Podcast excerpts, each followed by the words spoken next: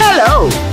Movie cinephiles on the couch are the most welcome guests. I would like to ask you to please get your bloody microwave popcorn and shall we go to another random session in this podcast we raffle a movie and debate unusual themes full of irony sarcasm and pedantic people talking about topics they don't understand at all at all Você não tá vendo, não, ouvinte, mas eu tô limpando a minha cara aqui. Tô- eu Acabei de tomar uns cuspe na cara aqui. Tem que pedir pro contra-regra trocar essa espuma do microfone do Tom. Faz favor aqui, ó. Troca lá. My name is Sir Tonzeira and please Marina Yep. Se você pudesse sair na trocação com a sua mãe, qual seria o melhor lugar para isso? Se eu pudesse sair na trocação com a minha mãe, a gente faria um duelo de rap da vovó Juju num ringue com um microfone com cola e prego. Que, nossa senhora. Referência de irmão do Jorel, quem pegou, pegou, quem não pegou, perdeu. Muita referência. Perdi. André, Ah. conta pra mim, você conhece alguém que quando você vai falar com essa pessoa, você tem que fazer uma reverência antes de você falar com a pessoa? Fazer uma reverência. é, com você meu conhece pai. alguém que, né, alguém que, sei lá, que é da família da rainha da Inglaterra, assim, alguém que é um nobre, que você tem que fazer uma reverência, assim, na hora de Mas conversar? tem que fazer reverência quando fala com a rainha nova? Tem. Oxi, Ah, não, não. aí de você, André. Experimenta não fazer pra você ver. Ai de você. É, tem, tem uns aí que diz que é a família real do Brasil, né? Nunca ouvi falar nisso, mas. Ah, sim, de vez em não, quando isso aí não aparecem existe. uns. O país que nunca foi monarquia, querendo ter rei. É, exatamente. né? Os caras querem convencer a gente que tem uma família real no Brasil, né? Mas Tá bom. É uma família realmente sem noção. Tal, né? Essa família, francamente. É, é. Dudu, Oi. o que você colocaria num anúncio de jornal que a sua família saberia na hora que é você? Você precisa se comunicar com a sua família através de um anúncio de jornal. Eu colocaria que dia que vai ser o churrasco. Isso é bem o Dudu. Isso aí. Achei que ele ia falar assim, ia estar sem internet. Não, não, não, não, não. Que dia que vai ser o churrasco. A família é assim. Bom, Oi, Tem que falar com ele agora com o sotaque britânico, você não vai entender. bom, Tom, Nossa. Tom, bom. Eu sou paraguaio e vim para matar-te. para quê? Paraguaio. E agora o André entendeu a piada. Melhor piada do mundo. Ah, é boa, é boa. cara. So let's go to another round of popcorn.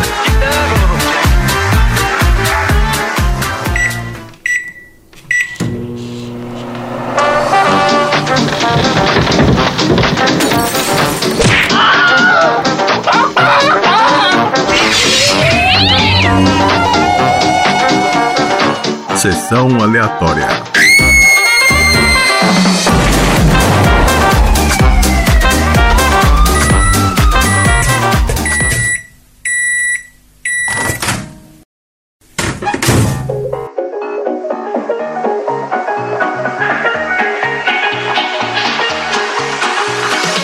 Muito bem, começando então mais um episódio de Sessão Aleatória, o podcast mais imprevisível da Baixa Podosfera. Esse negócio é tão imprevisível que a gente começou a gravar e não tava gravando e teve que gravar de novo. Então, assim, a imprevisibilidade disso aqui é real, entendeu? Isso eu não aqui é- diria tão imprevisível assim que você não tem um podcast se você ainda não perdeu o episódio inteiro, se Ai, você ainda não começou a falar sem estar saco. gravando. Calma, calma, calma, que são É a 404. vida de podcaster. Mas tu- tudo Beijo bem. pros nossos amigos. Vamos lá. Xi, Paniman, Cello, o Valésio, o, o Fabioca, o Léo. É. Vocês sabem, né, o que a gente passa. É isso aí, tá bom. Olha só, esse é o podcast mais ouvido pelas garotas detetives da era vitoriana que querem romper com os padrões escrotos impostos pela sociedade patriarcal. Porque Isso aí, seus filhos da puta. Que isso, mano? ela tá revoltada nos nos últimos episódios. Tá Ela tá ainda, né? revolta. É Nossa! Até hoje, né? Até hoje, ela tá revoltada desde o do episódio lá do, do- da, Da Priscila. Priscila.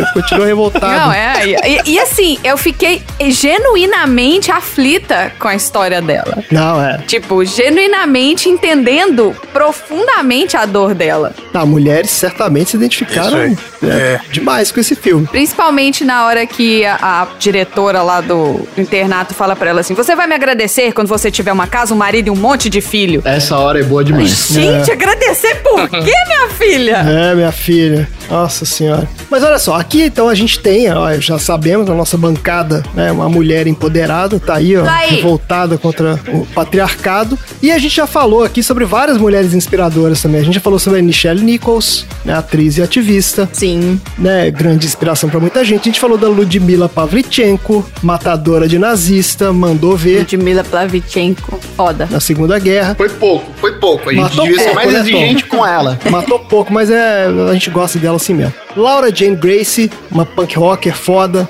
quebrando tudo, Sim. chutando bundas. E a nossa querida Natália Kuznetsova. Não vamos esquecer da Natália. Sim. Grande Natália. né? Grande Natália, quebrando padrões. Isso, que precisa de quatro irmãs gêmeas junto com ela pra carregar o, o peixe Pra mais carregar o, pesado. tuba- o peixe, o tubarão branco de duas toneladas. E é o né? André Cara, El Gigante, dentro de um gol mil. Exatamente.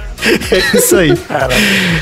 Ai, mas olha só, como exigem os bons modos e a etiqueta da era vitoriana, a gente sempre começa o nosso podcast falando de um filme. E o filme dessa semana foi Enola Holmes. Um filme que pega emprestados personagens clássicos da literatura e os coloca para interagir com uma nova heroína muito à frente do seu tempo e em total sintonia com temas bastante atuais. Esse filme veio da minha lista, então eu vou explicar qual foi o meu critério, porque eu sempre monto listas temáticas. O tema foi o seguinte: filmes que saíram recentemente no streaming e que estavam na minha lista lá pra assistir e eu não tinha assistido ainda. Então eu nem sabia se o filme era bom ou não, ficou lá e é isso mesmo. O objetivo aqui era dar uma limpada lá na minha lista de pendências, certo? então, bora pro filme. Enola Holmes é um filme de 2020 dirigido por Harry Bradbeer, com o roteiro de Jack Thorne, baseado no livro Enola Holmes, O Caso do Marquês Desaparecido, de Nancy Springer. O filme estrela Millie Bobby Brown como Enola Holmes, Millie Bobby, que é a a nossa Eleven do Stranger Things, Helena Bonham Carter como Eudoria Holmes, Harry Cavill como super super como super é foda. Harry Cavill, o Superman como Sherlock Com Holmes. s- É. Super Lock. Ele tava como super Sherlock, porque ele tava gigante. Super Lock Holmes. Ele tá, ele tá meio Superman, é, ele tava um super Sherlock. Tava super, super, super É. Holmes. Ele tá super Holmes, super tava Holmes. mesmo. tá Super Lock Holmes. Super Lock Holmes. Eu não sei como é que o Mycroft ficava pra ele. Não, você não vai fazer isso, eu que vou fazer. Cara, se ele pegasse, desse um peteleco, o Mycroft voava. Tomaste uma porrada na, na cara, saiu voando. E É. Síndrome de irmão mais velho, né? Que acha que manda é uma coisa, né? E aí ficava ali naquela. Não, assim, que irmãos mais velhos são os mais sábios, são os Ah, olha aí. melhores irmãos. É, isso olha todo aí. mundo já sabe. É, pois é. Aí todo mundo aí, ó, vestindo Tom, aquela pulsa. você também é mais velho? Não. Ah, então fica quietinho aí. Então ficou caladinho. Você não sabe nada. E Louis Patridge como o Visconde Tewksbury. Vamos então consultar aqui a nossa enciclopédia vitoriana do cinema e ver o que, que né, a enciclopédia vitoriana fala sobre Enola Holmes. A sinopse é a seguinte: Inglaterra, 1884. Não, mas eu não falei que era do MDB, né, gente? Isso foi uma piada, a sinopse é a do MDB mesmo. A gente sempre lê ela aqui. Inglaterra, 1800. Eu tô sem paciência, porque eu já li isso aqui 20 vezes. Ah, Na gravação que nós tava gravando, você falou. eu falei, né? É, então é por Ouvintes, isso. se vocês sentirem falta de alguma coisa nesse episódio, É porque a gente tá gravando de novo. Negócio que já. Exatamente. É porque tá gravando de a novo. gente é. explicando alguma coisa, é porque a gente já É. explicou. Então só É. mentaliza que a gente explicou, Isso, porque assim, é a isso. mesma Aí- coisa toda vez. Você já Mas tipo assim, sabe. vocês já entenderam. Acredita, acredita no que tá acontecendo. Imagina Isso aí. que. É isso. Faz aquilo na sua cabeça, né? Esses caras sabem o que eles estão A fazendo. gente já falou. A gente já falou. A gente já falou. É só você pensar o André falando muito bem. Então, Então, gente, isso. vamos pra sinopse do IMDB. Excelente. Vamos pra sinopse do IMDB. Essa sinopse do IMDB, inclusive, ela é mais elaborada, ela tá melhorando né, à medida que a gente- o mundo tá avançando. Ó, Inglaterra, 1884. Na manhã de seu aniversário de 16 anos, Enola Holmes acorda e descobre que sua mãe desapareceu. Ele deixou pra ela alguns presentes muito curiosos, mas nenhuma pista sobre o paradeiro ou a causa de sua partida. É, IMDB sendo IMDB. O comentário do Tom Né? foi o melhor, porque isso aqui deixa a gente na dúvida. A gente nunca sabe se foi uma pessoa humana que escreveu isso aqui, né? Ou se foi. tá trolando. Eu voto tradução do Google que não consegue Ou se é uma tradução tosca. botar gênero quando traduz. Mas o IMDB é um preguiça também, né? Porque esse aí é 10 minutos de filme. Né, mas acho que eles assistem os cinco primeiros minutos e é isso mesmo. Toda vez que o cara vê 5 minutos, resume ali e acabou. Mas é- eu acho que eles fazem um resumo que não seja um spoiler também, Não, né? mas a gente também faz um resumo que não é um spoiler. Não, não é spoiler. Então qual que é o nosso resumo que não é um spoiler, André? Não, vai. O nosso resumo que não é um spoiler é o seguinte: o filme se passa na Inglaterra vitoriana e nos apresenta a Enola Holmes, uma adolescente que, após a morte do pai e a saída de casa dos seus irmãos, é criada por sua mãe de uma forma muito incomum. Em vez de ser educada em habilidades domésticas, conforme ditado pelos padrões da época, a pequena Enola se dedica à leitura, ciências, esportes e defesa pessoal, e acaba herdando da mãe uma grande paixão por cifras e enigmas e uma habilidade única de solucioná-los. Melhores mães, tá vendo, gente? Ensine pros seus filhos coisa que o dinheiro não compra. Passem os seus hobbies pra frente, não imponha, claro. É, ela herdou o hobby da mãe ali. Mas passe os seus hobbies pra frente, mostra o que, que você gosta, ensina a fazer igual você, porque como nós sabemos, tem sempre uma criança que tá aí pra fazer as coisas dez vezes melhor do que você. Ah. Então que seja a sua criança, né? Não pra ficar na família. Aí, olha aí. Perpetue o seu hobby pela família. Ao acordar no dia de seu aniversário de 16 anos, Enola descobre que sua mãe desapareceu, deixando para ela alguns enigmas que parecem apontar para o seu paradeiro. No entanto, a sua guarda passa para os seus irmãos, com quem ela não teve praticamente nenhum contato, que são o Sherlock, né, o mais famoso detetive do mundo, e né, um- provavelmente o mais forte também, e o Mycroft, Mais que é um, bombado. um alto funcionário, o mais bombado, o detetive mais bombado do mundo. E o Mycroft, que é um alto funcionário do governo. Ao perceber que a vida sob a guarda dos irmãos não seria nada do que ela desejava, a Enola decide então fugir para tentar solucionar o mistério do desaparecimento de sua mãe e no caminho acaba conhecendo um outro fugitivo, o jovem Visconde Tewksbury, que está sendo perseguido por um assassino. Daí a Enola decide pausar a busca pela mãe e ajudar o Tewksbury a se livrar do assassino, mas para isso vai precisar não só colocar em prática todas as habilidades que ela aprendeu com a sua mãe, como também despistar o maior detetive do mundo. E é isso o filme. Tá vendo como o meu, o me- a minha sinopse também não tem spoiler. Chupa IMDB. É, não tem spoiler. Ela só é um pouco mais rebuscada, entendeu? É um pouco mais elaborada. E aí, vocês gostaram? IMDB contrata a gente. Não, não quero trabalhar no MDB. Eles vão falar que a gente tem que fazer sinopse em duas linhas, não quero. Vocês gostaram do filme? Eu gostei, Gostou, né, Tom? É um filme legal, né? eu gostei, achei bem fofinho. É um filme fofinho, é um filme leve, mas é um filme legal. É, sim. Tem uma mensagem legal. É um filme que, apesar de ser de época, ele é um filme bem atual, né? É, o assunto é atual, né? Não- É. Os conceitos, né, são, são atuais. Isso. É um filme que eu gostaria de mostrar pra minha filha, entendeu? Tipo assim, Isso aí. É, exato. É um filme que tem uma. assim que ela estiver entendendo esse tipo de história, vamos assistir Enola Holmes, minha filha. Vem cá, vamos aprender a dar uns, vamos dar uns tapas nos machistas. A coisa da representatividade, né? Tá ali uma mulher bacana, é, inteligente, Inteligente. forte, tem opinião sobre tudo, tem personalidade. Eu tava sentindo falta do arco da mãe finalizar, mas aí depois eu vi que é só uma parte, né? Um capítulo, isso, de de uma saga. Ah, pois é. É um livro de uma série, exatamente. Isso entrou na minha pesquisa também, que conta que, na verdade, essa não é a história da Enola, né? É a história do Visconde de blá blá blá blá, blá do menino. Tewksbury? Ah. Não, é essa história. É, então, o livro é essa história, a história do assassinato, né? Da, do... É, ué. Ah, tá bom. Você sabe o que eu acho? Eu acho que ela, a autora, a Nancy It, como é que é o nome dela aqui? Eu te falei o nome dela. Nesse. A, a Nancy. A Nancy Springer, eu acho que ela tava tentando fazer alguma coisa no estilo do próprio Conan Doyle, porque os contos do Sherlock Holmes eram sempre assim. Sherlock Holmes e o conto do, né, o cão dos Baskervilles, por exemplo.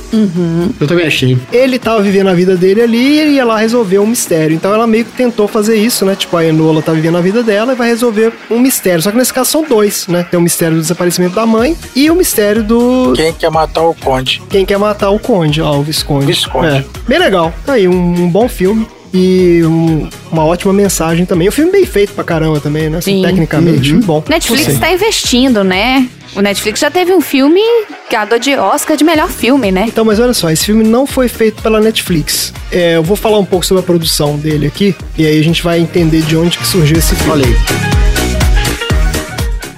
Mamãe dizia que podíamos fazer o que quiséssemos em Ferda. Ah, me desculpe, vovô. Ah, E ser quem quiséssemos.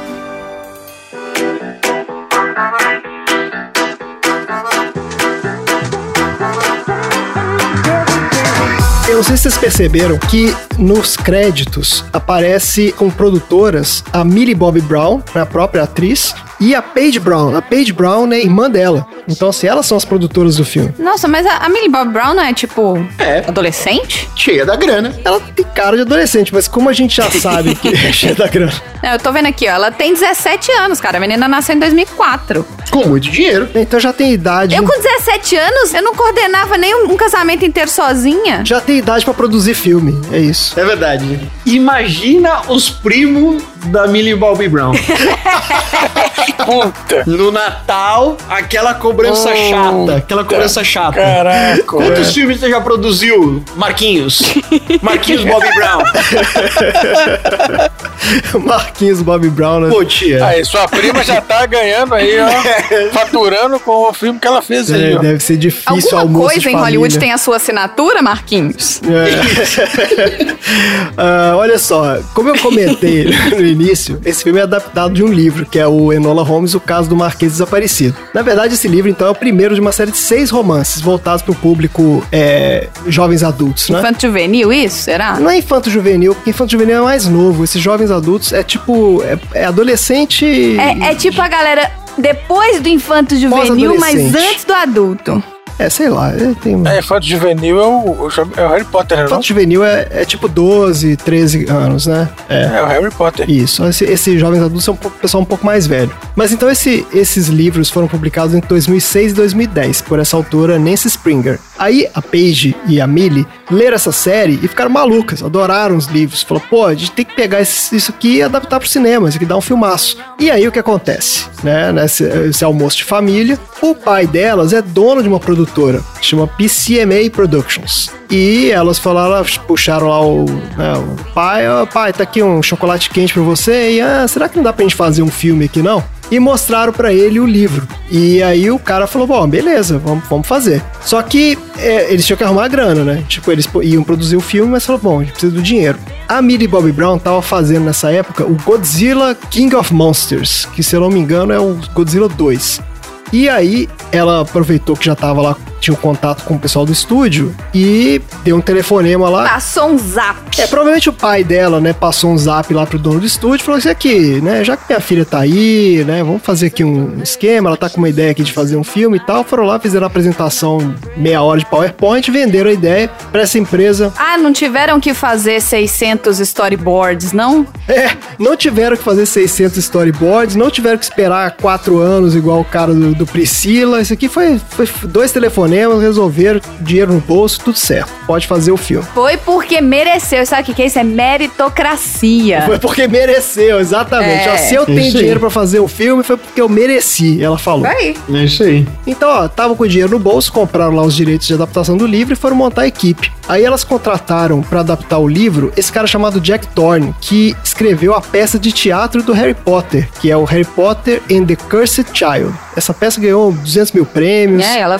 tá um tempão aqui na Broadway também. Quer dizer, agora não tem Broadway, né? Porque tá tudo fechado por causa da pandemia. É, Mas. ela tem uma versão na Broadway e ela tem, mas o original dela é no teatro em inglês, né? É, British. British. E é dificílimo conseguir ingresso. Esse troço foi um sucesso absurdo de público, ganhou um monte de prêmio e tal. E esse cara também teve uns outros trabalhos importantes no cinema. Ele já tinha adaptado um filme chamado Os Aeronautas, que curiosamente estava na minha lista também, não foi sorteado. Que também é um filme da. Acho que é da- esse é da Amazon. E um outro livro chamado His Dark Materials, que é uma série da Amazon também, né? Que eu acho que você já viu, né, Tom? é Isso aí. Dudu também. É, o da Bússola de Ouro. De onde você tirou que chama Bússola de Ouro? Eu não vi isso. É o primeiro livro, aí tem um filme Ah, o primeiro livro. É um filme, A Bússola de Ouro. que chama Bússola de Ouro, que é baseado. É o primeiro livro, ia ser uma trilogia, mas não Ah, deu e depois eles fizeram uma série, é isso? Isso. Ah, tá bom. certo. Isso. Tá aí, ó. A série é, junta os três, entendeu? Os três livros. Entendi. Então, pelo que eu entendi, que esse cara é roteirista da série, não foi o roteirista do filme. Isso. Então ele, é- mas ele é especializado nisso, de adaptar livro. E pra dirigir o filme, elas chamaram o Harry Bradbeer. Esse cara é um diretor de série de TV, ele é super premiado também na Inglaterra.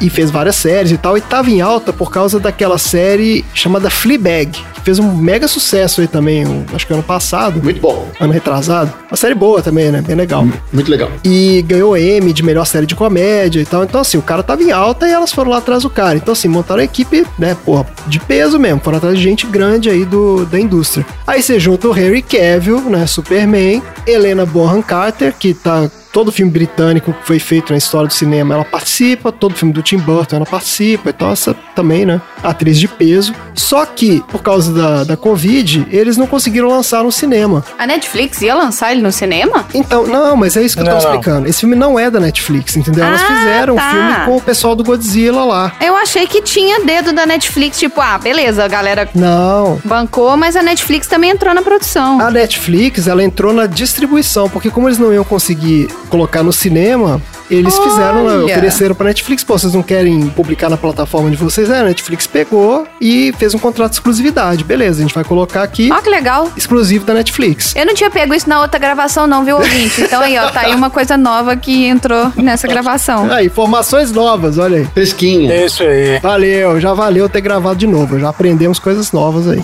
Mas Se aqui, quiser regravar, tem mais, tem mais informação ainda. Se gravar de novo, a gente vai aprender outras coisas que não estão nessa Não, gravação. por favor, Vai ser não. um loop infinito de gravações e aprendizados. Mais Exatamente. coisa, que não para, que não para.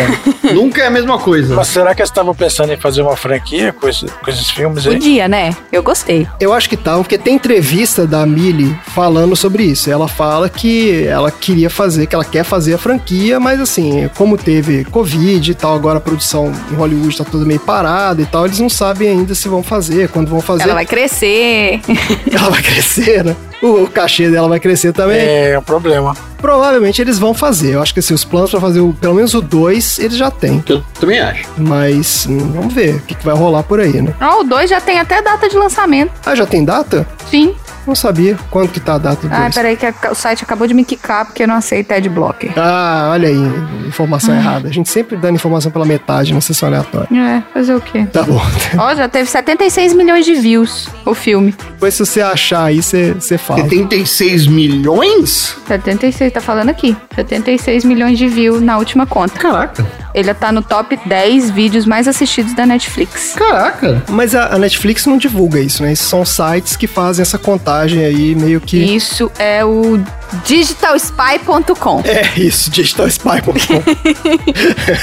O Digital Spy achou ruim você ter um adblocker? Eu ter um adblocker, sim. Enfim, é hipocrisia. É. é, verdade. 2022. A data de lançamento? Isso. Ah, tá beleza então. Então tá aí, pra ser lançado em 2022. Então o 2 vai ter com certeza, os outros vai provavelmente depender aí, né? Vê se vai lançar no cinema, né? Ou se vai sair só no Netflix também. Mas olha só, uma curiosidade bizarra desse filme é o seguinte: um pouco antes dele ser lançado, ah, o filme já tava pronto. A produção do filme foi processada por violação de direito autoral pelos herdeiros do Sir Arthur Conan Doyle, que é o, o autor lá do Sherlock Holmes, né? O Ué? original. Mas o Sherlock Holmes já não tá em domínio público? Então, aí que tá. Olha que maluquice esse processo. O Sherlock Holmes, ele tá em domínio público, assim, uma parte das histórias dele, porque a lei do direito autoral nos Estados Unidos, ela é mega complicada, mas o resumo da ópera é o seguinte: todas as obras publicadas antes de 1923 são domínio público. E a maioria das histórias do Sherlock Holmes são anteriores a essa, a essa data. Então, é, de fato, ele é um personagem em domínio público, exceto as dez últimas histórias, que foram publicadas entre 1923 e 1927, que então ainda são propriedade dos herdeiros. Aí o que, que, que os caras alegaram? Que o Sherlock Holmes, nesse filme, ele é mostrado como um cara que tem emoções. É um cara carinhoso, ele se importa com a Enola, ele, né, ele tem empatia, ele sorri, ele brinca com ela. E que, segundo os- os herdeiros, essa faceta do Sherlock Holmes só existe nessas 10 últimas histórias, que são deles. Então, essencialmente, o que eles estavam falando é o seguinte: o Sherlock Holmes personagem é domínio público, mas as emoções dele não. Ah, pronto. Com propriedade intelectual dos herdeiros do cara. Sa- sabe o que, que são? São os divertidamentes dele. É, os divertidamentes isso. dele estão processando. o, a alegria lá, como é que é? É. É, então. A raiva tá processando, junto com a nojinho. É isso, é que maluquice esse negócio. Então vieram com esse, né, esse processo maluco aí, mas aí Mas eles processaram nos Estados Unidos, que eles processaram o quê? A Netflix. nos Estados Unidos. Não, eles processaram todo mundo. Processaram as- a produtora, processaram. Eu acho que até a Netflix também. Processaram um monte de gente. Todo mundo tá envolvido na produção do filme. Tem até depoimento do Henry Cavill no- falando sobre isso. Nossa senhora! Porque eles perguntaram pra ele, tipo assim, Mas ó. esse Henry Cavill também, não, não- ele não passa um filme sem ter que dar depoimento. Puta merda, hein? É, esse cara também, né? Ele tá de parabéns. Então, porque perguntaram pra ele, tipo assim, ó, como é que é? Os caras pediram pra você fazer ele com emoção ou não, entendeu? Tipo, se foi uma ideia dele. Olha que loucura, cara. Tipo, o cara teve que explicar por que, que o Sherlock Holmes dele sorria. Uma maluquice do carão. Mas aí no final da história, eles negociaram um acordo lá e o caso não chegou aí pra julgamento, né? Certamente lá o pai da Millie Bob Brown tirou a grana do bolso e falou: tá aí, gente, bom, resolve isso aí, Culpa qualquer coisa. compra aí um peru de Natal. É,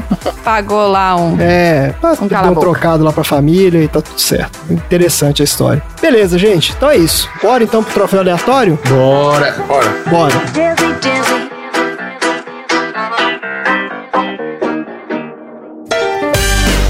Troféu aleatório.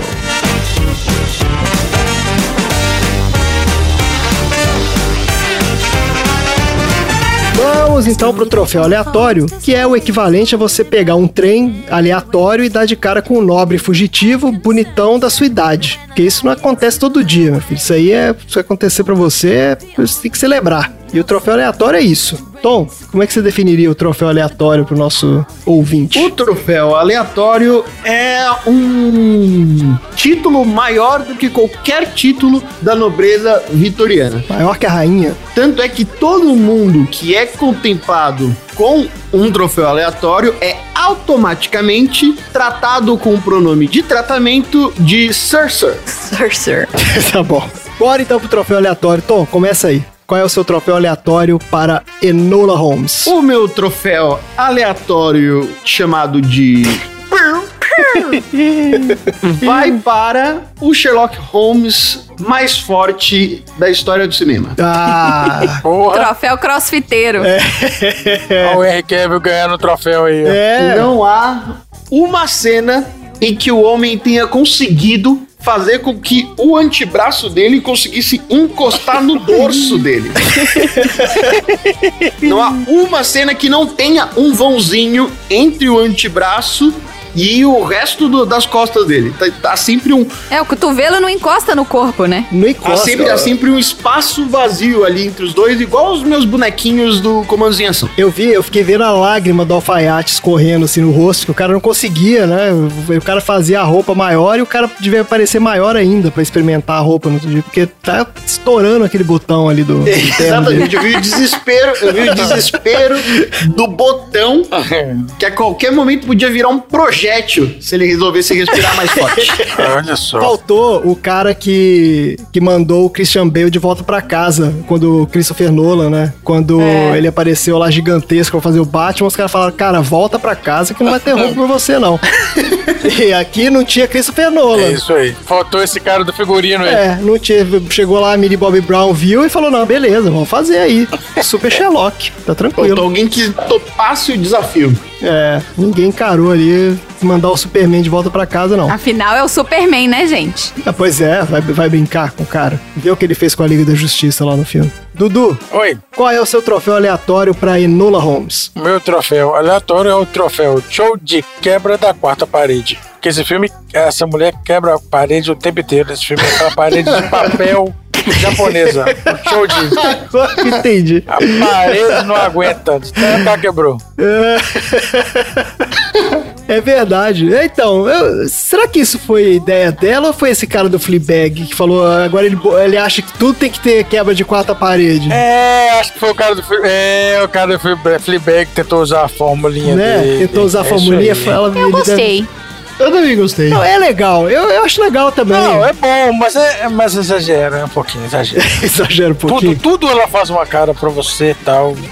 É a cumplicidade com, com você. Eu gostei também, eu achei legal. Mas eu concordo que assim, já tá meio batidinho, né? É, mas vamos combinar que Fleabag não é feito pra adolescentes, né? Não, não é. Então, assim, o público não tá acostumado com esse tipo e pra eles pode ser diferente. É, o público é outro, é verdade, é outro público. a gente pode é que ser- assiste ser tudo normal. que vem pela frente, mas assim, Ah, Naquele lá as do coisas têm um foco. Kevin Space, Sex Offender, lá como é que chama aquela série dele? House of Cards. Ah, é, aquela também quebra, ele quebra demais. Ela também encheu o saco, né? Na primeira temporada foi indi- foi engraçado e tal, depois É, encheu o saco. depois, aí, é. depois cagou de vez também. Beleza. Marina, qual é o seu troféu aleatório pra Enola Holmes? O meu troféu aleatório é o troféu Bruxa do 71 de velha filha da puta Ô, filha da puta! que vai pra avó Olha, do eu Marquês revoltado. Visconde de Tamborideg lá. Ah, volta Marquesa. Ah. É, que chegou e, cara, deu um tiro no peito do neto, assim, ó. Sem dó. No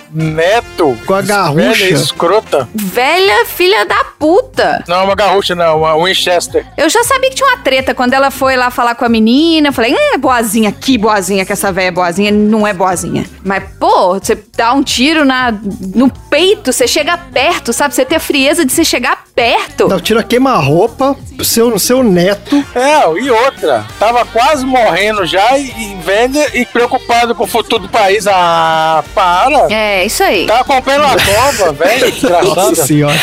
O Dudu comprou meu troféu, vocês estão vendo, né? É isso aí, Dudu. É isso aí, comprei. Tá bom. High Tá five. beleza, então. High five. É, ó, vou dar o meu troféu também. O meu troféu aleatório é o troféu Cobra Kai de didática para ensino de artes marciais para crianças. Porque Opa. o treinamento que a Eudoria Holmes ali faz com a Enola É sem dó. desceu o cacete na criança. É sem dó. É o famoso treinamento irmão mais velho e irmão mais novo, entendeu? Você vai sem dó. Soco na cara, chute na barriga, dá voadora. Desde os 4 anos de idade. Começou a andar. Desde os 4 anos de idade. É isso mesmo. Não tem boi. Começou a andar, já passa uma rasteira. É, isso aí. É a metodologia do Joe Creasy. Já leva um rodo que é pra ficar esperta já. É, então essa é. Eudória ela é fã do John Creasy, lá do Cobra Kai. É Strike Hard, Strike Fast, No Mercy. é Isso aí.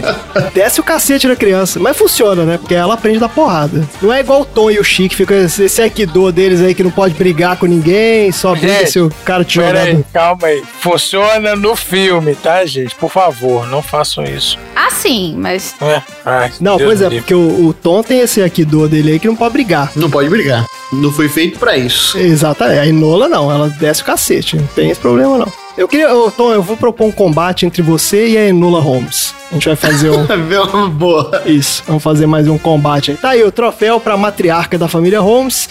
Bora então pros assuntos aleatórios. A gente tem recado pra passar hoje? A gente sempre tem um recado pra passar hoje. Sempre tem. É isso aí. Vamos lá, qual é o recado? Ouvintes! Aleatórias. Aleatórias. Não, aleatória, por enquanto, é só o Luiz Melo. Aqui, ó. Ó, é isso aí, hein? Quem tem o Ele título. foi promovido a aleatória. Exato, quem foi é Não é promovido qualquer um, não, hein? foi o Luiz Melo. Ele tem um título de nobreza. O Xi também é, porque o Xi teve aqui. Então já temos Né? Xi dois também é. aleatórios oficiais. Se você também quer se tornar um aleatório, não, gente, não é padrinho, vocês não precisam patrocinar Todos os nada. benefícios que você vai ter.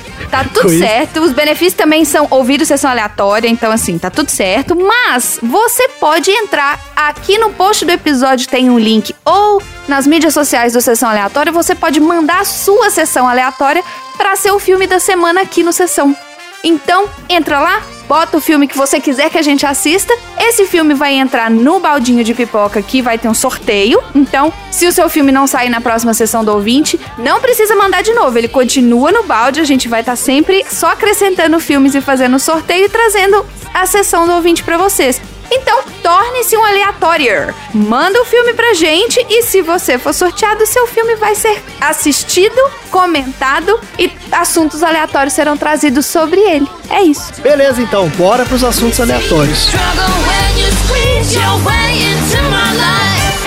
You're back here for trouble again. We know just what you're like. Mamãe dizia que podíamos fazer o que quiséssemos em Ferda. Ah, me desculpe, vovô. Ah, E ser quem quiséssemos.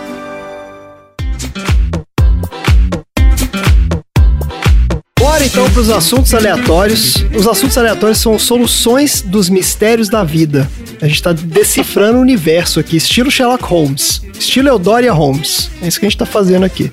Tom, qual é o assunto aleatório da semana? Aparentemente, fazem mais ou menos de 10 a 5 anos que a cultura geek começou a abordar os jogos de tabuleiro Ah, como uma excelente alternativa de diversão, competição e desenvolvimento educativo. Mas hoje nós vamos falar sobre o jogo mais famoso de todos, eita, que ilustra até verdadeiras guerras históricas. banco imobiliário? Não, Batalha naval. não. War. O tema de hoje é também uma homenagem ao meu irmão Olha, Tá vendo? Irmãos mais velhos, gente. Os irmãos mais velhos são os melhores. Ah, o tema do episódio são irmãos. Calma, calma, calma, calma. O tema de hoje é também uma homenagem ao meu irmão mais velho que comemora quatro décadas. Olha aí. Nossa, que velho! Pois é. Ah, vai tomar banho. pronto. E que infelizmente cruzou meu destino e se tornou um dos meus rivais vitalícios. Olha Nem nunca. isso. Mas também aquele que me despertou o interesse por jogos de tabuleiro e que me desafia a ser muito melhor que ele. Assim como Enola é maior do que o Sherlock. Ah, olha aí o link. Olha aí. Enola é melhor que o Sherlock eu mesmo. Não, ninguém é maior do que o Sherlock. Não o seu não, Sherlock é o Figura Henrique maiormente. Maior, ma- É. melhor. maior em astúcia. Em Tá bom, tá bom. Aí sim, Em ok. astúcia. Hoje eu vou falar sobre a história do xadrez. Ah, olha aí.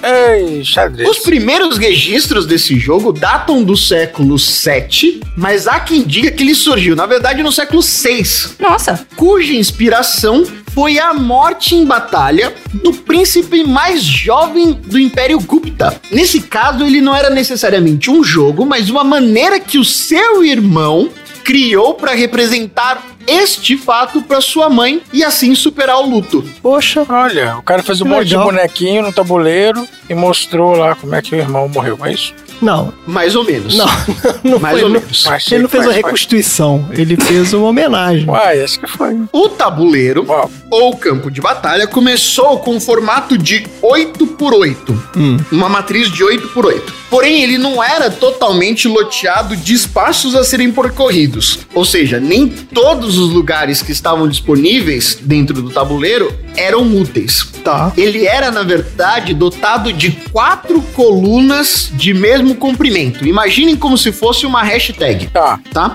Tá bom. Desde o começo, ele já possuía duas características inovadoras para aquela época. Cada peça se movimenta de uma maneira diferente, uma peça para o rei, onde a sua de- presença determina o re- resultado do jogo. Ou seja, uma vez que o rei estivesse fora do jogo, o jogo estava finalizado. O primeiro nome dado para esse jogo era Chaturanga. Chaturanga. Olha. Parece o nome desses bichos que o Dudu fala de vez em quando. Exatamente, Opa. esse é o texugo do mel. isso. Muito parecido também com o sapinho pingodouro. Isso. Chaturanga. que significava em sânscrito quatro divisões, como eu disse, quatro colunas Sim. de tamanho similar. Tá. À medida que o jogo foi se tornando cada vez mais popular e até ele chegar aos povos bretões e passar a se chamar chess. Olha. Essa adaptação de nome chess vinha da Pérsia, quando o jogo lá se chamava como chá, que significa rei. Ah, sim. Assim como Checkmate é uma adaptação de chamar, ou o rei está indefeso. Nossa, explodiu minha cabeça agora, hein? Chamar. Quando você toma um, um chamate também é porque você tá tomando É quando, um você- é quando o seu rei está indefeso. Eu gosto de chamate. Olha só. Eu também gosto de chamate, por isso. É. Quente ou gelado? Vamos fazer uma refer- reverência pro chamate da próxima vez, Maria. Vamos. É. É verdade. Sir Chamate. Eu tenho uma caixinha de chamate, faltam 15 pacotinhos. E ela tem que durar até Natal. É por isso que a maior marca de chamate se chama Mate Leão, já que Leão é o rei da selva. É o rei da selva, isso aí. Nossa, meu Deus Não, do isso aí céu. você tá inventando. It's all connected. É, é, ué. Não. Não. é E é o melhor chamate que tem aí. ó. Quando a Pérsia foi conquistada já no século VII, o xadrez chegou no mundo árabe. Ele deixou de ser uma simulação de jogo de estratégia e tática e passou a fazer parte também da vida social. Ricos e poderosos usavam termos do xadrez para expressar o poder e as estratégias políticas que adotavam e suas movimentações no império. Além disso, os próprios governantes passaram a adotar o jogo como um treinamento para sua atuação na vida pública e também para simular cenários de ganhos e perdas de poder. O jogo teve diversas variações conforme ele ia se expandindo pelos territórios e países. Na China, ele se chamava Go onde as peças se movimentavam entre as fissuras dos terrenos. Olha, No Império Mongol, ele assumia uma dimensão de 10 por 10, que também tinham peças sem movimentação, que simulavam sina- as cidades a serem conquistadas. Peraí, ô, Tom, esse Gol, ele é o. Não entendi, é o mesmo. É uma adaptação do xadrez, porque Isso. Gol é outro jogo. É, mas quando ele passou. É como se fosse uma dama, não é? O gol. São bolinhas. Não, mas ele, ele tem uma porrada de bolinha, não é tipo dama. É, tem um monte. Mas ele é uma adaptação do, do xadrez. Tá bom. Não parece muito, não. Mas tudo bem. Mas é um- é uma, Um deri- derivado. é uma derivada. Um derivado, é. Uma derivada. Ele paga lá o royalty pra família Mate. Tá bom. família mate. E no Japão, Ah. as peças que eram capturadas podiam ser usadas pelo jogador adversário. Achei isso bem interessante. Nossa, aí. Isso é o xadrez hardcore o negócio. Nível hard, né? Ao chegar na Europa, o jogo passou por uma modernização. E no ano 1000, ele fazia parte da grade educacional da nobreza, como uma alegoria para classes sociais e trabalhadoras que desempenhavam papéis específicos na sociedade. Por isso, até hoje existe a reinterpretação de torres, cavalos e até mesmo o poder religioso como atuantes dentro do jogo. É, o bispo tá lá puxando o saco de todo mundo. Tem. Muito bom, André. A torre é a única coisa que eu nunca entendi nesse jogo. Porque não é um ser vivo. Não é uma posição social. O que, que ela representa, a torre? Na verdade, a torre representa concentrações de batalha. Só. É isso, o máximo que eu consigo explicar. Tá, tô, me dou por satisfeito. Esse é o máximo de repertório que eu tenho. É isso. Aceite. Tá ótimo. Beleza. Por que, que ela se mexe, também não faço a menor ideia. É porque todos os outros personagens ali, as, as representações, você entende, né? ô- ô- Continue indagando. Não perca essa chama indagadora que você tem, André. Falando nisso, a Igreja Católica acreditava que as pessoas estavam passando tempo demais jogando xadrez e se Claro. dedicando pouco à oração. Olha aí, mas isso aí é mais Mas que velho que. Esse papinho é velho demais, né? Até hoje o pessoal fica aí que tá jogando muito videogame, que tá fazendo não sei. o Que saco isso. Já é desde o ano mil o nego encheu o saco com essa porra. É. Exatamente. O que fez com que esse jogo se tornasse proibido em alguns países. Mas o jogo era um fenômeno. E no século XV, ele adquire a sua forma mais moderna. Houve a tera- a alteração da peça do conselheiro, que era uma peça que possuía pouquíssimo poderio no jogo. É, porque conselheiro. Era uma pecinha conselheiro que ficava do lado do rei. Para a criação da rainha, que passa a se tornar a peça mais poderosa do jogo. Como símbolo de que a simpatia, a graciosidade tem maior trânsito e desenvoltura pelos espaços de poder que o próprio rei ou qualquer outra instituição dentro do poder político. Nossa, mas foi a Eudória Holmes que fez esse, essa mudança, então. Esta mudança tornou o jogo mais rápido, mais feroz e mais dinâmico. Outras regras surgiram e começaram as pessoas a perceber que os jogos, na verdade, estabeleciam padrões de estratégia de início e fim, o que foi o começo de uma era de teoria dos jogos de, sa- de xadrez. É, teoria de aberturas. Ou seja, cada jogador tinha um estilo Isso. Isso. e uma personalidade no momento em que ele inicia uma partida. Durante o iluminismo, o jogo ultrapassou a nobreza e passou a fazer parte também do cotidiano de bares e cafés. Ele adotou uma conotação de criatividade, com movimentos cada vez mais ousados dramáticos e arriscados, provocando uma presença de partidas assistidas por centenas de pessoas, como a partida Imortal de 1851, uma das mais assistidas até então. O jogo chegou a se profissionalizar no século XIX e, com a quantidade de treinamento e ganho de conhecimento sobre o jogo, ele passou a se tornar cada vez mais calculado e de menos improvisação. Durante a Guerra Fria, a União Soviética investiu no desenvolvimento de jogadores de xadrez para que simbolicamente fossem considerados como o país dos campeões da estratégia e dominassem campeonatos e temores de países capitalistas. Tamanha genialidade. Até que o Deep Blue, o computador da IBM, com inteligência desenvolvida há anos para entender o jogo, vencesse o russo Gary Kasparov em 1997. É. Mas antes disso teve o Bob Fischer também, que. Venceu, venceu pelo cansaço, né? Não, e é o seu que ele fala. Mas jogando com a máquina. Teve o Bob Fischer, que também foi, que era americano, e tem até um filme legal que mostra ele indo pra Rússia lá pra jogar com os caras. Esse cara era foda, esse Bob Fischer. Mas foi tipo rock? tipo rock, como assim? Foi tipo rock que o, o Drago o Drago tinha mil cientistas pra ajudar ele e o Rock só tinha só pneus pra carregar? Não, é porque nessa época da Guerra Fria tinha, tinha esse caráter mesmo de disputa, né? Estados Unidos e Rússia. Aí apareceu esse cara, esse Bob Fischer aí, que era o campeão americano, e levaram esse cara pra Rússia pra ir lá e ganhar dos caras na Rússia. Então, o cara foi lá e ganhou. E desmoralizou lá os caras, mas depois os russos eles voltaram a dominar o cenário, né? É, foi, foi um lapso. Aí foi só um lapso. Foi um exatamente. 7 Ah, É um 7x1, exato. Foi 7 a 1. Aquele quebra-mola no meio do caminho. Depois disso, o jogo se tornou muito difícil de que um humano seja capaz de vencer qualquer máquina. Hoje em dia já não ganha mais. Agora É. já acabou. Já não existe mais. E é isso. Pessoal. Muito legal. Adoro ah, xadrez. Eu gosto do xadrez do Star Trek. É aquele xadrez tridimensional, É O xadrez 3D. É. 3D. É, tem um monte de tipo maluco de xadrez também. Esse xadrez 3D é uma loucura do cara, porque você pode, o tabuleiro ele tem vários níveis, né? E você pode mover as peças de, né, entre os Na vertical, né? Tridimensionalmente. é, É. tridimensionalmente. Que maluquice aqui. O Sheldon gosta disso também, né? Levels.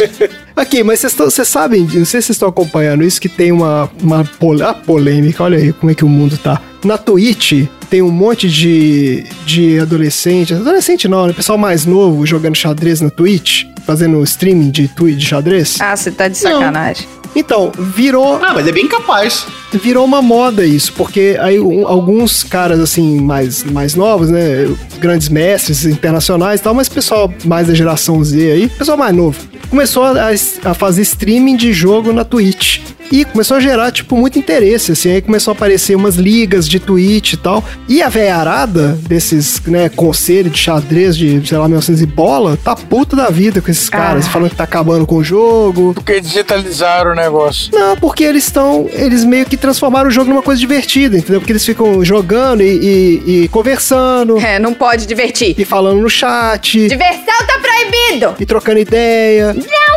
Ué, E aí a velharada que ficando isso? puta com isso, tipo, ah, porque eles não estão respeitando o jogo, blá blá. né? blá. Ah, por causa do silêncio, né? Palhaçada. É. você tá doido? O- Os jovens estão treinando ali o, o, o raciocínio deles, Tá Tô ué. treinando a mente pra não ficarem velhos chatos. É. Não, e eles estão revitalizando um jogo. É, ué. Claro. revitalizando um jogo que tá morto já também, que quem que jovem que hoje em dia se interessa por esse negócio. Só que aí apareceu essa nova geração na Twitch e começou a ganhar dinheiro, porque a Twitch também os caras ganham grana com esse negócio. Ah, e aí a é velharada tá puta da vida com esse troço. Mas eu cheguei a assistir uns desses streamers de xadrez na Twitch, é legal. Os caras são Ah, bem é? divertidos, é. Depois você procura lá o cara que eu gosto, ele chama Ricardo Nakamura. Ele é bem legal, ele tem um canal na Twitch que ele fica transmitindo os jogos, ele dá dicas também sobre a tática do jogo, e ele é um cara que comunica super bem, então ele meio que começou esse movimento aí na Twitch. Agora já tem um monte de outros caras. Inclusive o mega grande mestre, o mega blaster universal aí, que é o Magnus Carlsen, também volta e meia ele aparece lá jogando com esses caras. Então assim, tem esse movimento aí, esse revival do xadrez na Twitch, pra quem se interessar. Aí assistir uma partida de xadrez, aí eu não sei se eu, se eu vou né, pra É, acompanhar. dig- digamos que. Eu viria no fast forward da uma, pas- uma partida de xadrez. É, É, eu viria no fast forward, pra dar um pouquinho mais de emoção, porque Mas se você acha o xadrez muito lento, assiste o, o- Vai lá no canal do RPG Mind, que a gente tá sempre lá em, cana em jogos de RPG. Ah, isso aí. A gente volta e meia tá lá.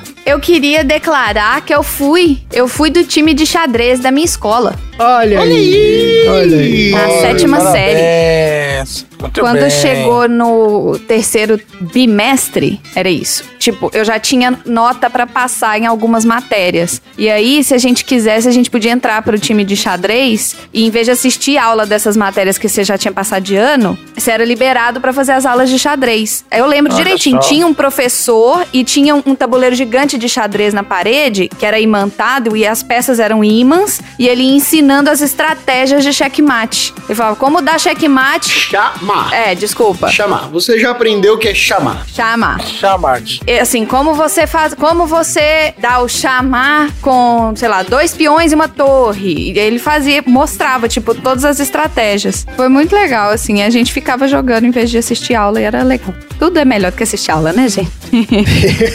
Tá ótimo, ó. Excelente assunto. Gostamos muito de Só chá. saber mais sobre o chamar. Chá. Chamar é Só chá. isso. Tá bom, chá. Chamar é outra coisa. Beleza, bora então pro próximo assunto aleatório.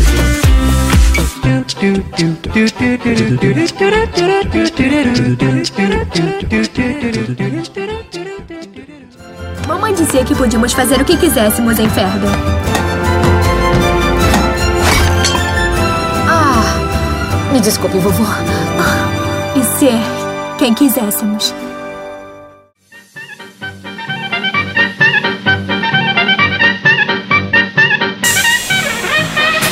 Dudu, qual Oi. é o assunto aleatório da semana? Hoje eu vou falar sobre recuo. Recuo? Isso, recuo. Recuo, Tá. também denominado coloquialmente de coice no Brasil, é o momento de uma arma de fogo quando disparada. Em termos técnicos, é causada pela reação que o projétil faz na arma, segundo a terceira lei de Newton. Sim. Então, olha só, no espaço onde as forças de atrito estão ausentes, a velocidade de recuo é uma quantidade crítica. Você aplica a lei da conservação do momento para encontrar a velocidade de recuo. Essa lei é derivada das leis do movimento de Newton. A lei de conservação do movimento fornece uma equação simples para calcular a velocidade de recuo. Ela baseia-se na massa e na velocidade do corpo ejetado e na massa do corpo que recua, certo? Todo mundo prestando atenção aí. Ah, tô. É super. Olha só, Eu tô muito confusa, mas continua. a terceira lei de Newton, ela afirma. Eu tô pensando aqui, eu não tô conseguindo prestar Como é? não? atenção, porque eu tô pensando como é que você conectou isso com o filme. Calma, não, relaxa, espera aí. Ah, a conexão vai vir depois. Calma aí. É Tá bom. lógico. A terceira lei de Newton. Continua aí. Lei da conservação do movimento. Isso. Vamos lá. Afirma que toda força aplicada tem uma reação Isso. igual e oposta. Igual e Né? exato no sentido contrário. Exatamente. Isso. Um exemplo é aquele do carro que bate na parede, e aí o carro exerce uma força na parede, a parede exerce uma força no carro e esmaga o carro. Isso. Matematicamente, a força incidente é igual à força recíproca, né, que age na direção oposta. F bom. é igual a menos FR. Isso. A segunda lei de Newton define força como a aceleração do tempo de massa. A aceleração é uma mudança na velocidade, né? É a soma das velocidades dividido pela soma dos tempos. E então a força pode ser expressada como massa vezes a soma da aceleração sobre a soma do tempo, certo? Tá bom. Em qualquer interação, o tempo durante o qual a força incidente é aplicada é igual ao tempo durante o qual a força recíproca é aplicada. Então esse tempo ele pode ser tirado da equação. Você pode eliminar da equação. Tá bom. Exato. Corta esse termo aí. Tá bom. Exatamente. Então permite que a terceira lei vai ser reescrita como a massa e a velocidade do corpo 1 vai ser igual à massa e a velocidade do corpo 2, Uhum. certo? Sim. Então vamos lá, vamos calcular a velocidade de recuo de uma arma então. Em uma situação típica de recuo, a liberação de um corpo de menor massa, que é o corpo 1, que é o projétil, tem impacto em um corpo maior, que é o corpo 2, que é a própria arma, certo? Hum. E se ambos os corpos partem do repouso, então essa lei é aquela fórmula que a gente viu ali. Massa do corpo 1 vezes um velocidade do corpo 1 igual a massa do corpo 2 vezes a velocidade do corpo 2. Tá certo. Então, a velocidade de recuo é tipicamente a velocidade do corpo 2 após a liberação do corpo 1. E essa velocidade ela é expressa na fórmula V2 igual a menos a massa do corpo 1 dividido pela massa do corpo 2 vezes a velocidade do corpo 1. Isso. Correto? Tá certo. Até aí tudo bem. Então a gente vai calcular o que, que deveria ser o recuo da arma sobre a velha desgraçada que atirou no Visconde Lorde de Tewksbury. Meu Que a velha Deus tinha que do ter céu. morrido. Olha, você já ganhou o troféu aleatório de melhor volta pra chegar no.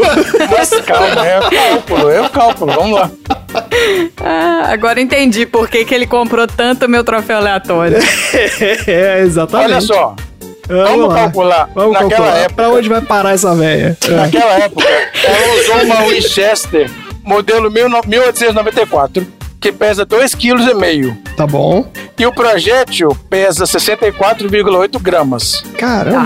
Tá. A velocidade desse projétil é 370 metros por segundo. Então vamos botar na fórmula. V2 é igual a menos 64,8 gramas dividido por 2.500 gramas, que é o peso da arma, Isso. é a massa da A arma, massa da arma. é a massa do projétil sobre a massa da arma, vezes 370 metros por segundo, Tá bom. Tá. que dá uma velocidade de 9,5 metros por segundo. Colocando isso na fórmula da força, né, a gente vai calcular. A força é igual a a massa vezes a, vezes a Massa aceleração. vezes Então aceleração. vamos lá. A força é 2.500 gramas, Que a arma. que é a arma, vezes 9,5. Ah, eu botei 2.500, é 2,5. É, não é gramas por 9,5 metros É, por segundo? Não, é quilos. A força é Ah, quilos. tá. Calma, deixa eu falar de novo então. Então é 2,5. Tá, então é 2,5 É 2,5. Calma de novo. vezes 9,5 metros por segundo. Pega a calculadora aí só pra. Eu, eu aposto que o André tá fazendo as contas no papelzinho. Então Tô, tô fazendo aqui. ah, quero ver se vou chegar no mesmo Isso. resultado. Olha só, vamos lá. A Ah. força da mão, colocando a- na fórmula da força, que é igual a massa vezes a aceleração, Aham. a força é igual à massa da arma, que é 2,5 quilos, vezes 9,5 metros por segundo, que vai dar 23,75 newton metro. E a gente vai Tá. transformar o newton metro em quilo força metro, dá 2,42 quilos força metro. Que é a porrada que a velha tomou quando deu tiro no menino.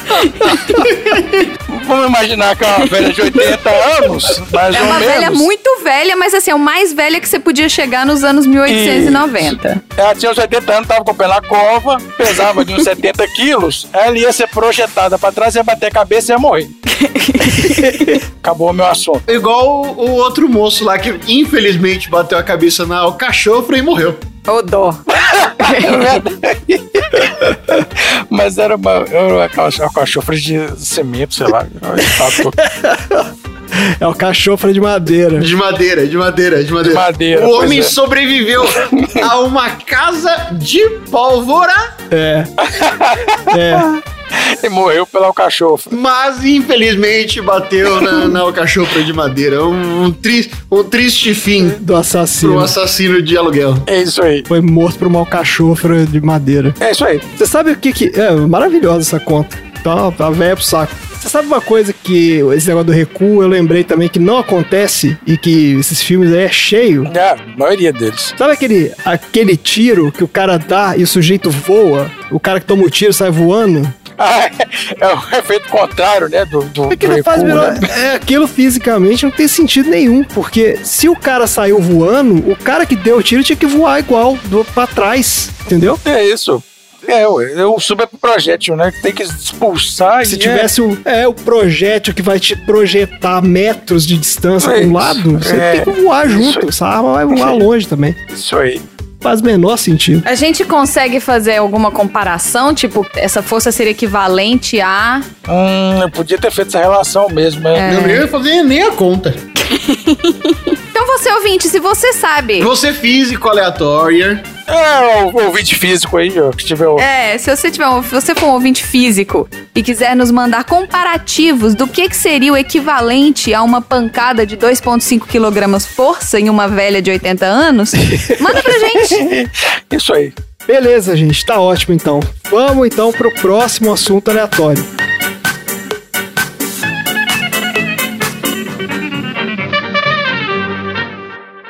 Mamãe dizia que podíamos fazer o que quiséssemos em Ferber.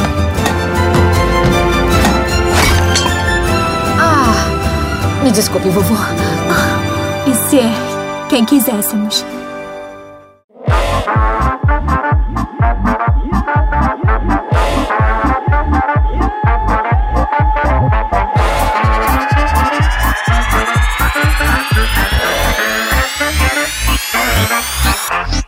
Vamos lá. Marina, qual é o assunto aleatório da semana? O meu assunto aleatório da semana, eu queria falar sobre o Visconde de Tewkesbury, Marquês de Basilweather. Olha, Que é o pirralho que caiu em cima da... O pirralho. Ele existe de verdade? Calma, calma que eu vou chegar lá. é. Na verdade, eu quero falar sobre esses títulos, o título Visconde de Tewkesbury e o Marquês de Basilweather.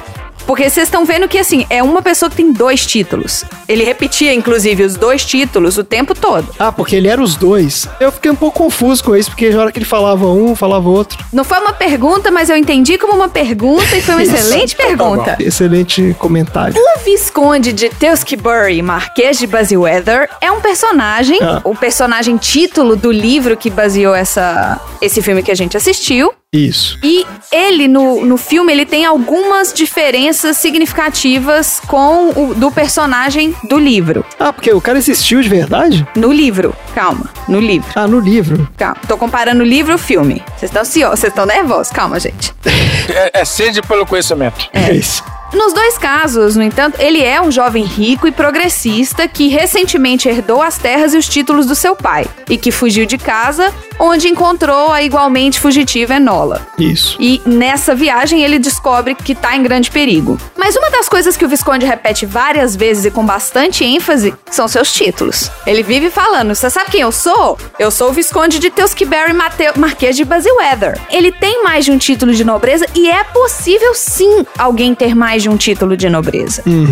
Olha, Os cinco títulos de nobreza, em ordem decrescente de hierarquia, digamos assim, de, de patente, De importância. de importância são duque, marquês, conde, visconde e barão. A posição mais alta é o duque, que é a mais exclusiva, digamos assim. Essa hierarquia fica ainda um pouco complicada no filme, porque no caso do Visconde de Tewkesbury, Marquês de Basilweather, um título ele herdou de nascimento, porque ele nasceu nas terras, e o outro título ele herdou do pai dele, que o pai dele tinha o título e ele herdou o título. Ah, Um foi de nascimento e um foi de, de local que ele nasceu, né? De terreno mesmo, das terras que ele nasceu. um ele foi hereditário, Isso. é herança do pai. O Isso. outro foi porque ele nasceu na terra. Mas que dif- como assim nasceu na terra? Não é todo mundo que nasce num lugar que é nobre. mas o pai vem de tal lugar. O pai é o conde de blá blá blá.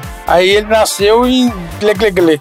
Aí ele é o conde de blá blá blá glê glê glê. Não, não, não é, não é isso. É isso, que- foi isso que eu entendi, não? É porque, na verdade, assim, a família dele é dona daquelas terras. Tá bom, a família dele é dona da terra. Blá blá blá. Então, só da fa- dele ser da família e ter nascido Isso. naquelas terras, ele recebe o título que é o nome das terras. Ah, Mas o pai dele também tinha um título. Então ele herdou também o título do pai dele. No caso, ele é um visconde e um marquês. então é como se o cara tiver. Ele é dono de um terreno. Aí ele é o barão daquele terreno ali. Tá bom, continua, vamos continuar, vai. Continua. Esse, esse é confuso mesmo, gente. Ninguém entende esses títulos de nobreza, não vai? não Ah, Vamos tinha lá. que existir nada disso, mas tudo bem, vamos lá. É, é, no final das contas, isso tudo é. É, vale exatamente. nada, vale nada essa merda. É uma bosta. Ah, pô.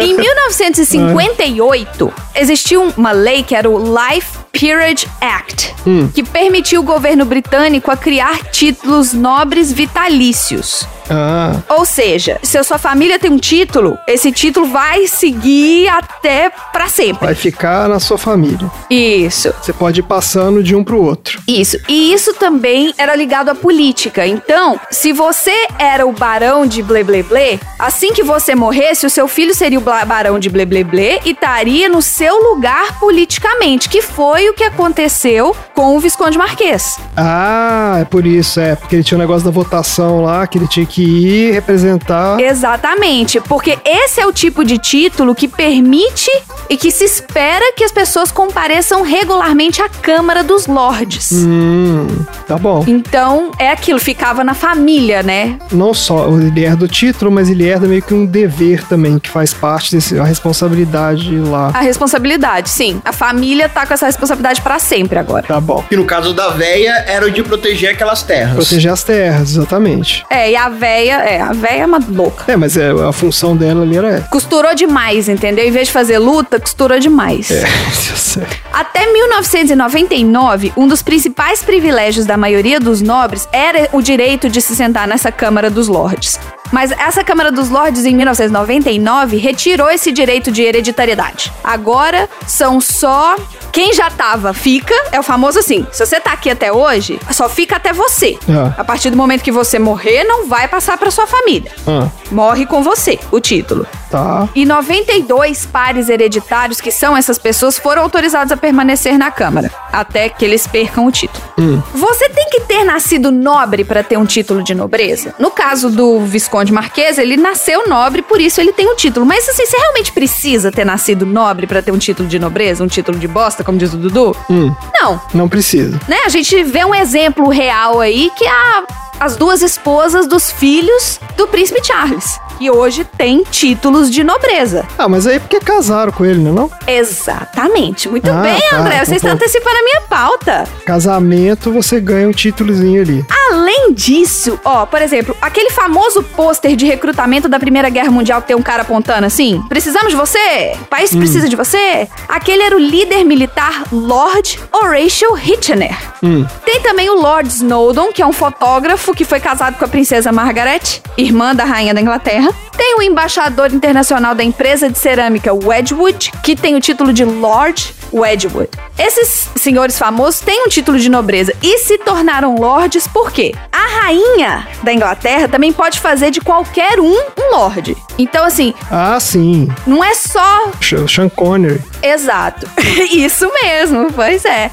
Ela concede, né, essas- esses títulos seguindo as recomendações do primeiro-ministro, etc. Mas ela também, as recomendações do primeiro-ministro, inclusive, podem sentar na Câmara dos Lordes, quem a rainha quiser nomear. Ah, tá. Ela pode nomear o cara e falar: você vai ser o representante aqui na Câmara. Na Câmara dos Lordes, sim. Tá bom. Você também consegue entrar pelo casamento, assim como a gente citou o ex-marido da princesa Margaret, que é o Lord Snowdon. Mas assim, a gente tá num mundo millennial, como você mesmo diz, os próprios herdeiros do, Ra- do Arthur Conan Doyle estavam tentando mexer nas vírgulas pra conseguir um pouquinho daquela mordomia, né? Um pouquinho da, da vida boa. Hum. Eu queria trazer pra vocês que existe uma quarta maneira de você se tornar, de você ter um título.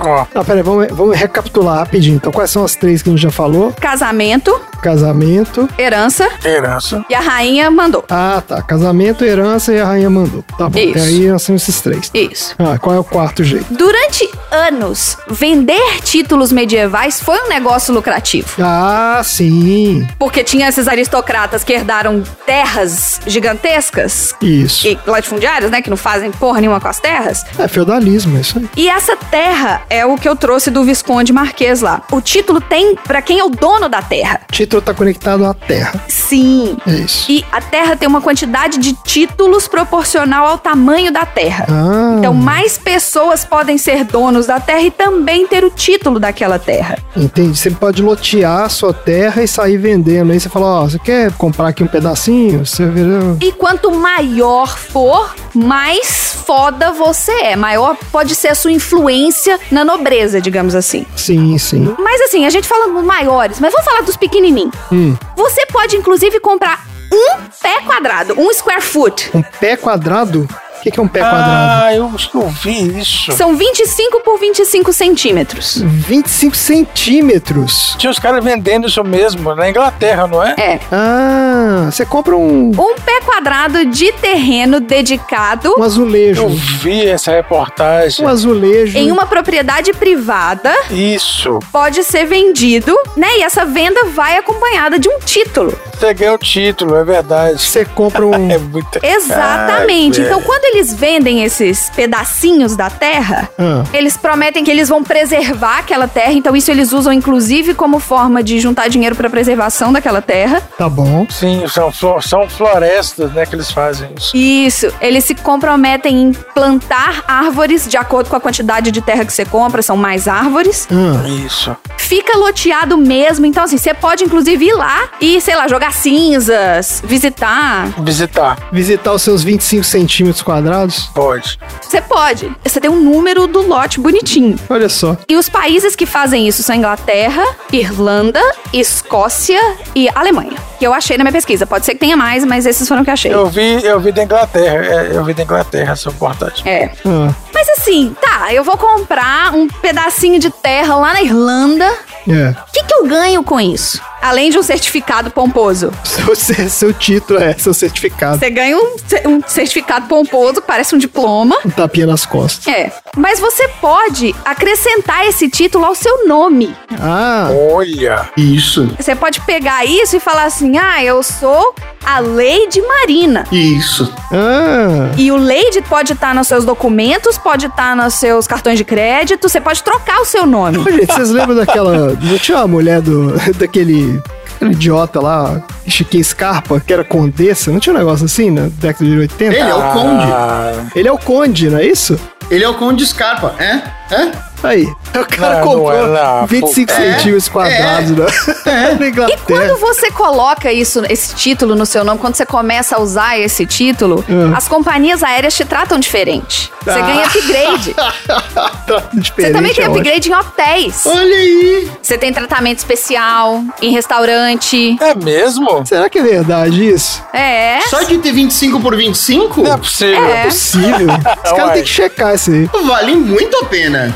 Vale muito a pena, Tô ô vendo Tom. vantagem já. ó. Além, é claro, de ajudar na preservação das terras, na- das reservas naturais, né? Mas quem liga pra reserva natural da Irlanda daqui, né? Eu quero é meu desconto restaurante. É. Não, e além de tudo, e além de tudo, cada coisa que, que você receber, toda toda a correspondência que você receber, todas as vezes que você for citado em, um do- em algum documento oficial, toda vez que você for na imprensa, tudo vai ter que se contar pra você como lei de marina. Sim.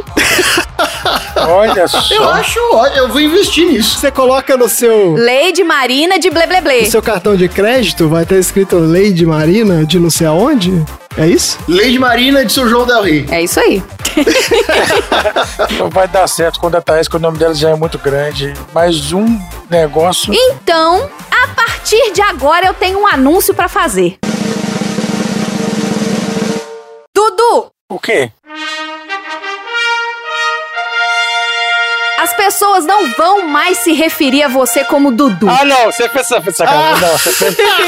Ah. Tá, não acredito que você fez. Você pediu meu nome pra fazer isso. Ela pediu é seu nome. Ai, mentira! Ah, puta que pariu que você fez isso. Mentira. de Não, hoje não, não, não, não, não, não, você não funciona. Ah, porra, velho, você tá de sacanagem.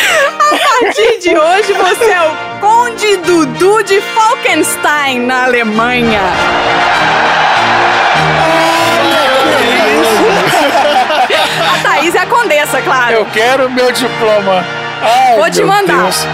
Eu não acredito, eu não acredito. É o Conde de Falkenstein. Quem diria? Calma que o Dudu tá emocionado, mas antes vamos continuar com a emoção. Tom!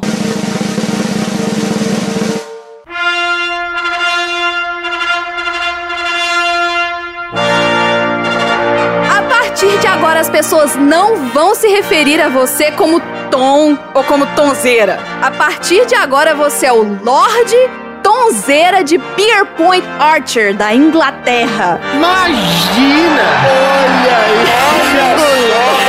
É um programa especial esse aqui.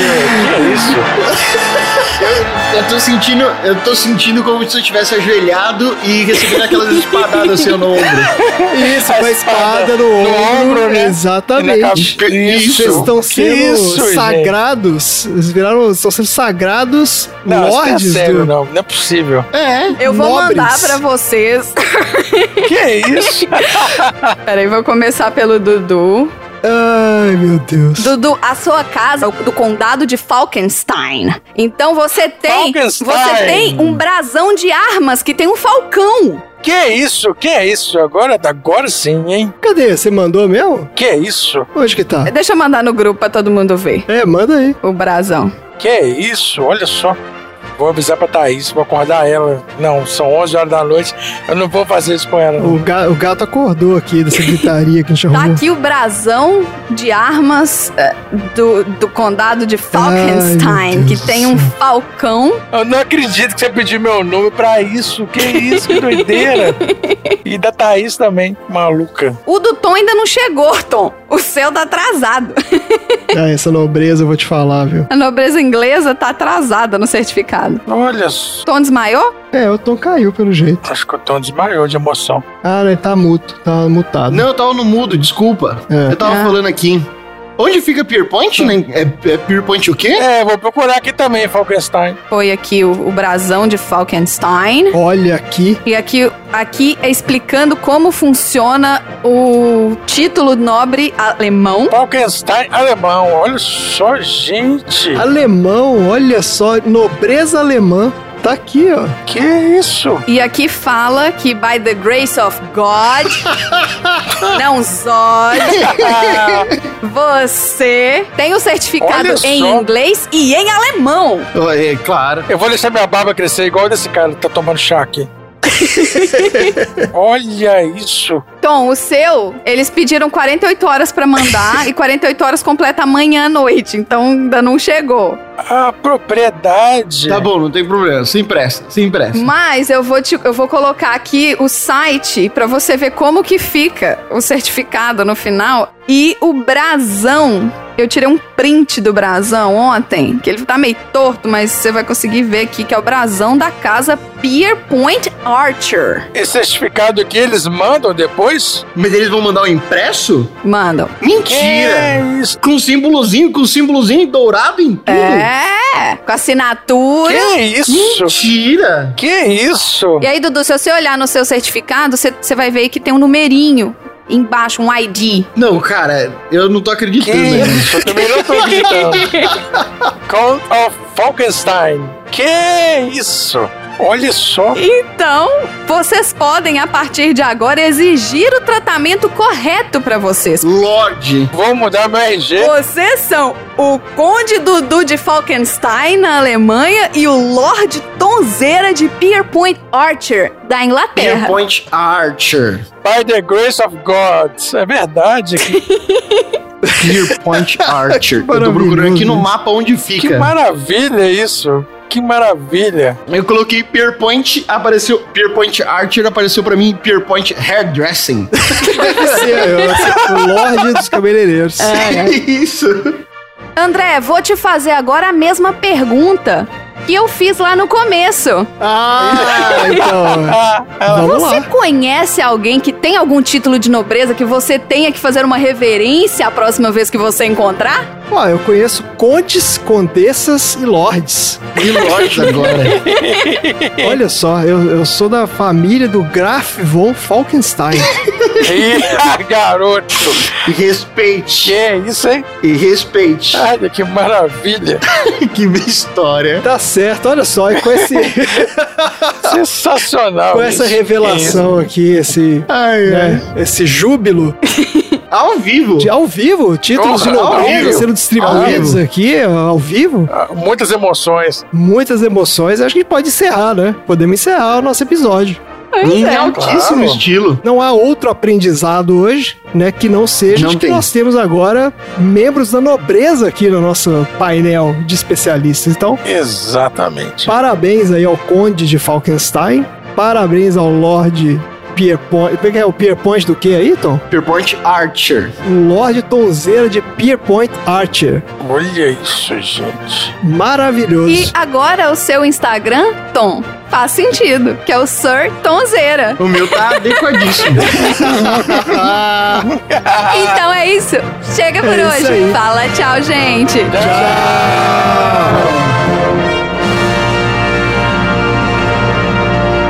Fim da sessão.